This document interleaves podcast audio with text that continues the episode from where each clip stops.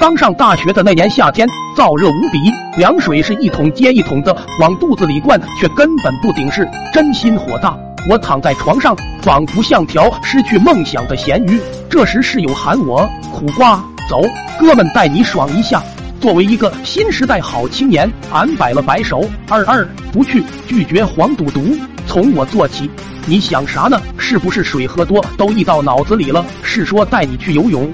那你不早说，走走走，到了游泳池，就好比把熊猫放进竹林一样，我一个猛子扎进水里，恣意畅游。可能是因为白天水喝的太多了，突然尿急，又不知道厕所在哪里，这可如何是好？换在小时候，在苦瓜村的河里游泳都是直接放水，哪管这些？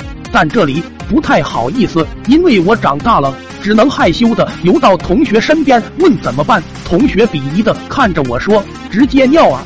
我吃惊道：“这这这不妥吧？毕竟不是苦瓜村。”他理直气壮的说：“有啥呀？真的没事，不信你看我。”说完就见他闭眼一哆嗦，舒气一身轻，四周的人也确实没发现。于是我放心的开闸泄洪，怕太集中，就一会蝶泳，一会蛙泳的在里面转着圈来释放，那叫一个酣畅淋漓。等我再抬起头，发现全部的人都在看着我。